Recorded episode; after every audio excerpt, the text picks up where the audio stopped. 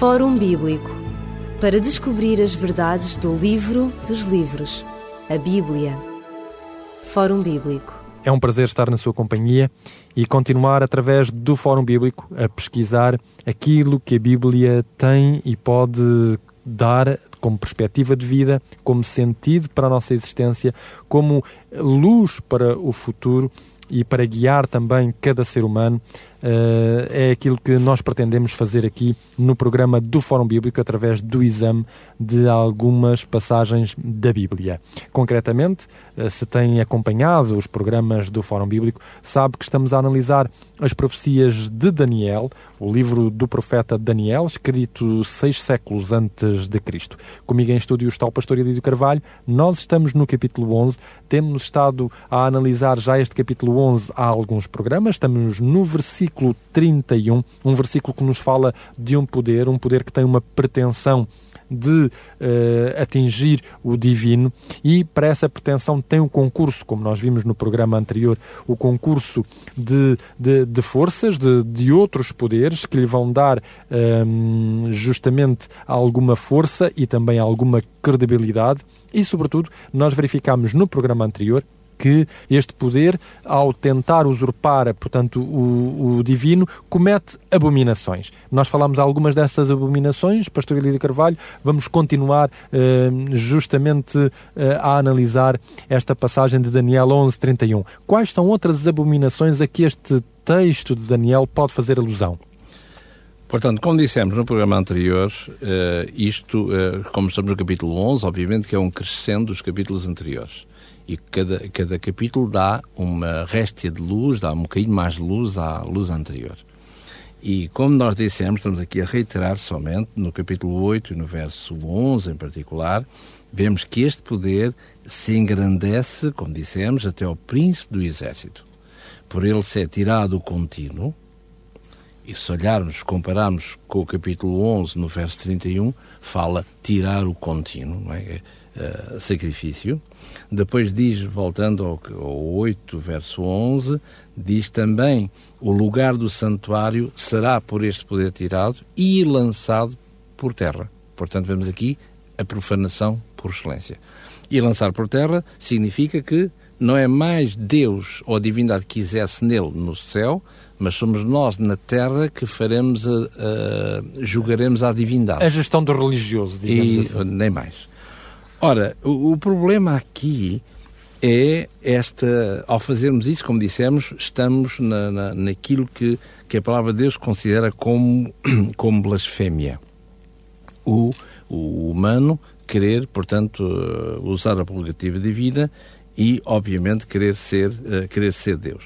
Encontramos isso, por exemplo, em Marcos, no capítulo 2, do verso 3 ao verso 7, quando aparece lá uh, um, paralítico, quando Jesus diz: Perdoados, filho, são os teus pecados, ou estão os teus pecados. E os fariseus dizem que estava ali, no verso 7, estou a ler, portanto em Marcos 2, 7, porque diz este blasfémias: quem pode perdoar pecados senão Deus, não é assim? Ora, quando o homem perdoa pecados, portanto, biblicamente falando, não é a nossa opinião, biblicamente falando, Portanto, está a usurpar as prerrogativas divinas e, como tal, é blasfémia contra o Criador. Mas alguém poderá perguntar-se, e, e, peço desculpa por interromper neste aspecto, alguém poderá perguntar-se, mas o próprio Jesus Cristo disse que nós devemos perdoar pecados uns aos outros. Logo, uh, o ser humano pode, em certa medida, perdoar pecados. É, por isso é que o Pai Nosso está lá a dizer e claramente, não é assim, em Mateus no capítulo 6, Pai, perdoa-nos da mesma maneira que nós perdoamos. Portanto, se nós não perdoamos, Deus Deus, Deus otorga-nos, Deus, Deus faz tábua rasa desse poder para dar-nos essa. Queres, meu filho, queres que eu te perdoe ou não? Uhum. Então, em, em, que medida é que o perdoar dos pecados é permitido e em que medida é que o perdoar dos pecados é uma abominação? Porque quando eu perdoo, quando eu ofendo o meu, o meu, uh, o meu próximo, não é assim? Portanto, o que é que, o que, é que eu devo fazer?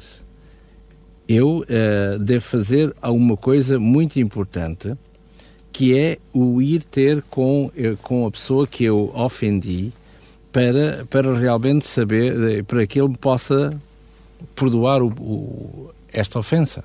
Portanto, algo direto que eu fiz com alguém, direto ou indireto, digamos assim, mas uma pessoa em concreto que eu ofendi, não é? Portanto, eu devo ir pedir perdão a essa pessoa, não é? Tentar reatar a relação. Yeah, eu vou ler aqui, por exemplo, já vamos comentar isso aqui, uh, estou a ler Mateus no capítulo 5, no verso 23.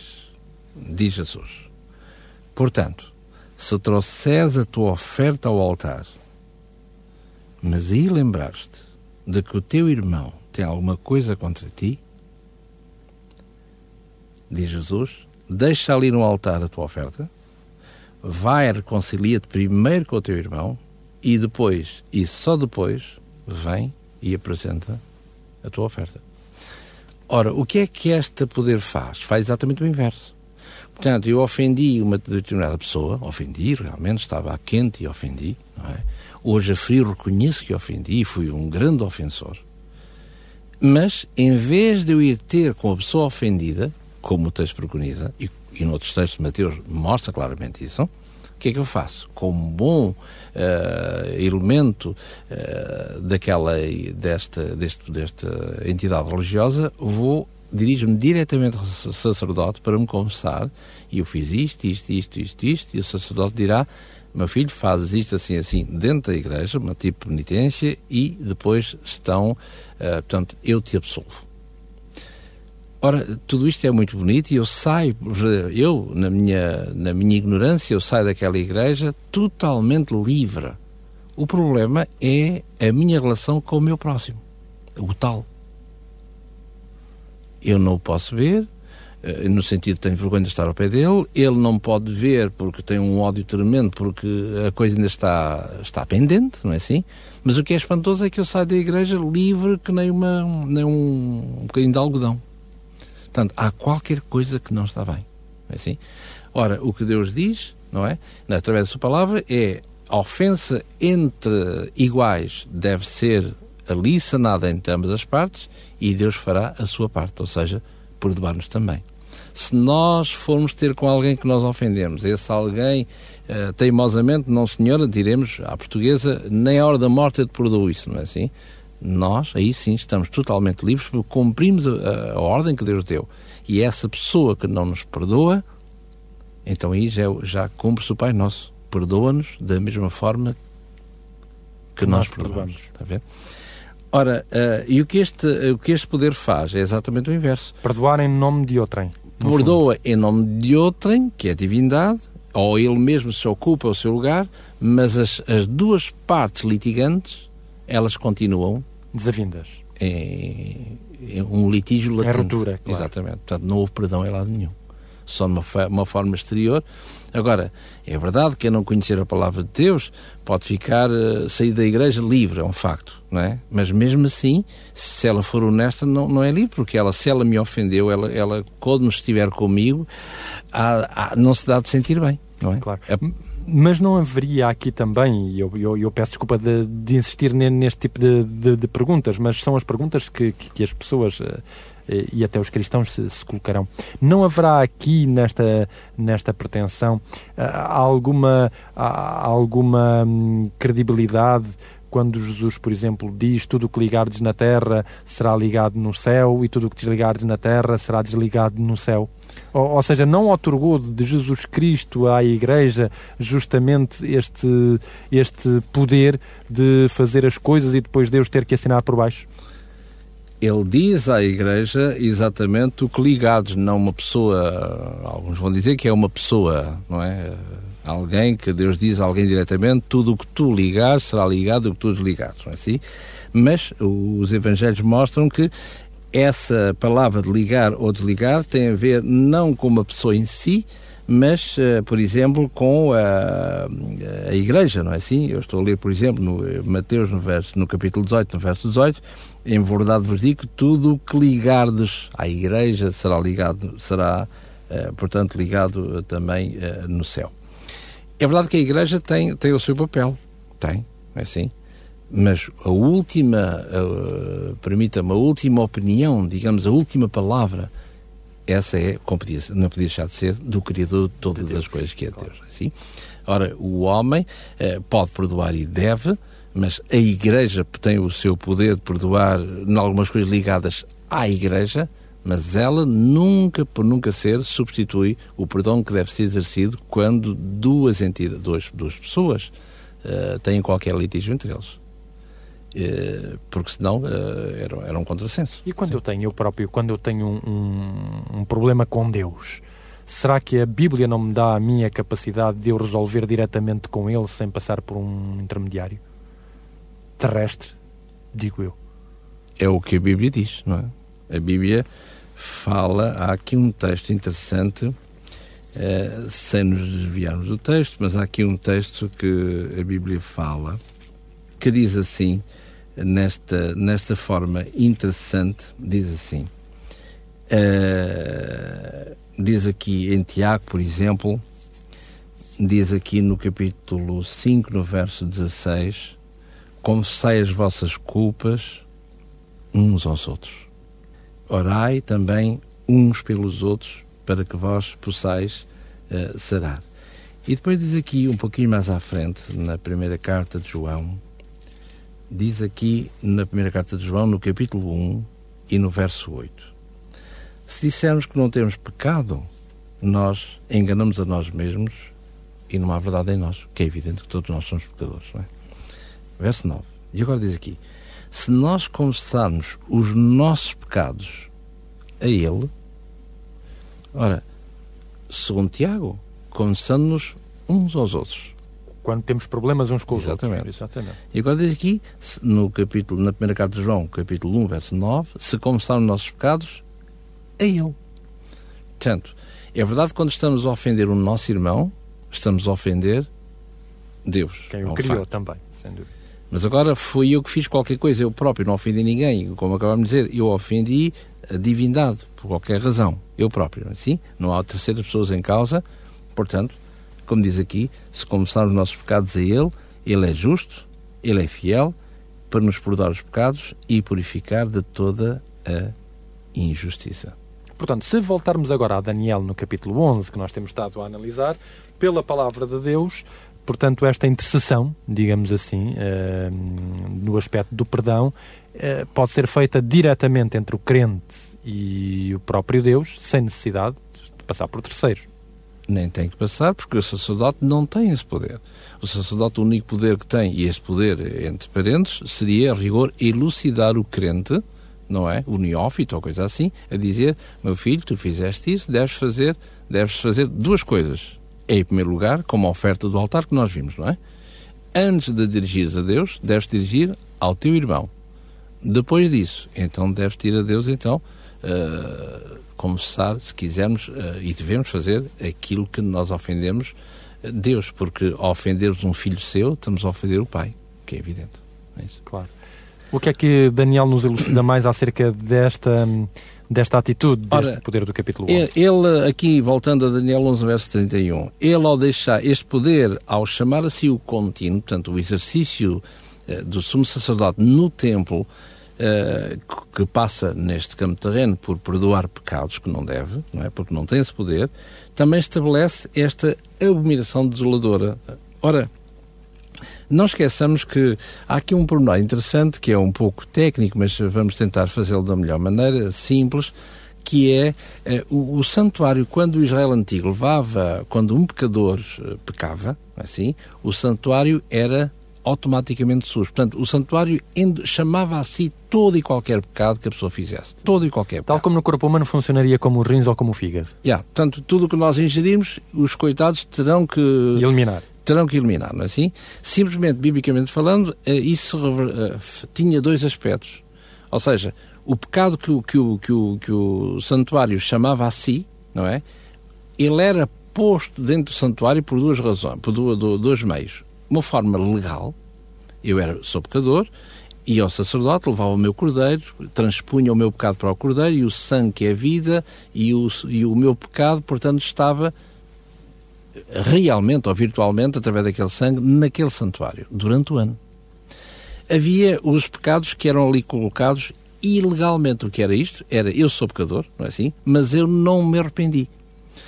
Embora o, o, o santuário chamasse assim o, o, pecado, porque um pecador não pode viver. Não, não pode é? sobreviver, exatamente, na presença de Deus. Logo, para viver, tem que alguém uh, chamar assim esse pecado, tomar, ser o nosso fiador, se quisermos. Portanto, o santuário era sujo de uma forma legal e de uma forma ilegal.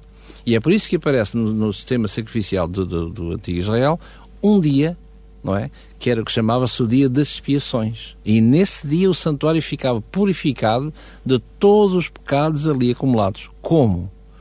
Pela, pela uma purificação ritual que nesse dia aparecia, para limpar todas as impurezas, que havia dois bodes para o efeito, segundo Levítico 16, encontramos aí descrito uh, com todo o pormenor todo esse, todo esse ritual, esse ritual como também no capítulo 23, e vemos que um animal que era um bode era consagrado a Deus, né, ao Senhor, e o outro bode não era morto.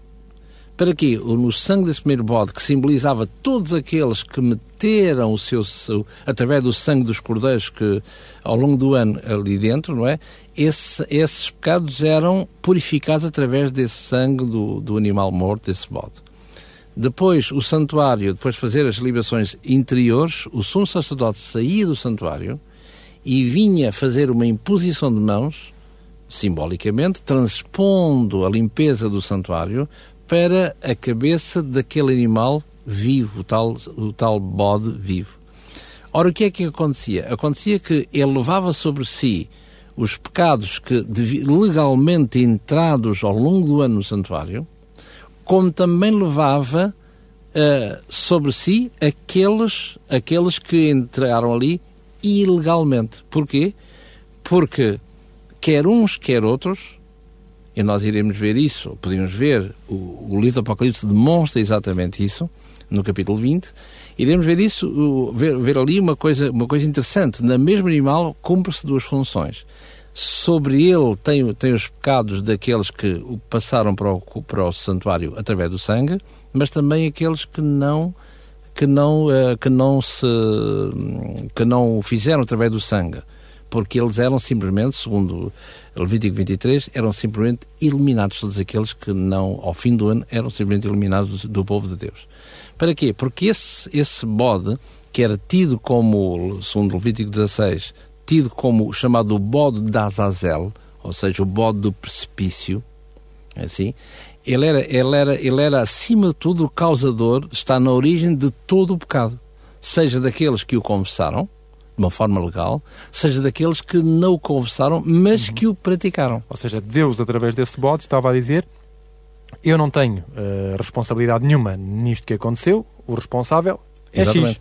Eu enducei até aqui, eu suportei até aqui, mas há uma altura em que temos que esvaziar-nos de nós próprios e darmos uh, honra a quem de honra. Ou seja, o originador, do, o originador do pecado é uma entidade que aqui é simbolizada por este Baldazazel e ele terá que ser responsabilizado por todos os pecados, quer confessados, quer não confessados. Ora, os pecados confessados, mais tarde, no livro do Apocalipse, no capítulo 20, nós iremos ver que esses pecados irão ser uh, suportados sobre Satanás, sobre essa entidade que é o Bode Azazel, não é assim? Mas também como sendo a origem do pecado, que é de Satanás, que é a origem, como também fazer com que os outros pecassem, mas que se arrependeram. Uhum. E é por isso que nesse ajuste de contas final, quem é que vai, quem é que vai desaparecer? Desaparece não somente, ou que serão penitentes, não somente Satanás e os seus anjos, como também todos aqueles penitentes, uh, aqueles impenitentes, impenitentes, perdão, ou seja, todos aqueles que pecaram, mas que não quiseram nada com Deus. E esses, como, como o sangue de Jesus libertou os outros, eles, como não quiseram apropriar-se do, do, do, sangue de Jesus, eles terão que pagar o seu pecado através do seu próprio sangue. Muito bem, a relação entre isto que acabamos de dizer e esta abominação desoladora de Daniel 11, a partir do versículo 31, é algo que nós vamos ficar a conhecer no próximo programa. Não perca, por isso, a continuidade destes nossos programas acerca do livro de Daniel. Nós voltaremos a estar consigo no próximo programa. Despedimos-nos desejando a todos aqueles que nos ouvem as maiores bênçãos de Deus na sua vida. Até ao próximo programa, se Deus quiser. Fórum Bíblico para descobrir as verdades do livro dos livros, a Bíblia. Fórum Bíblico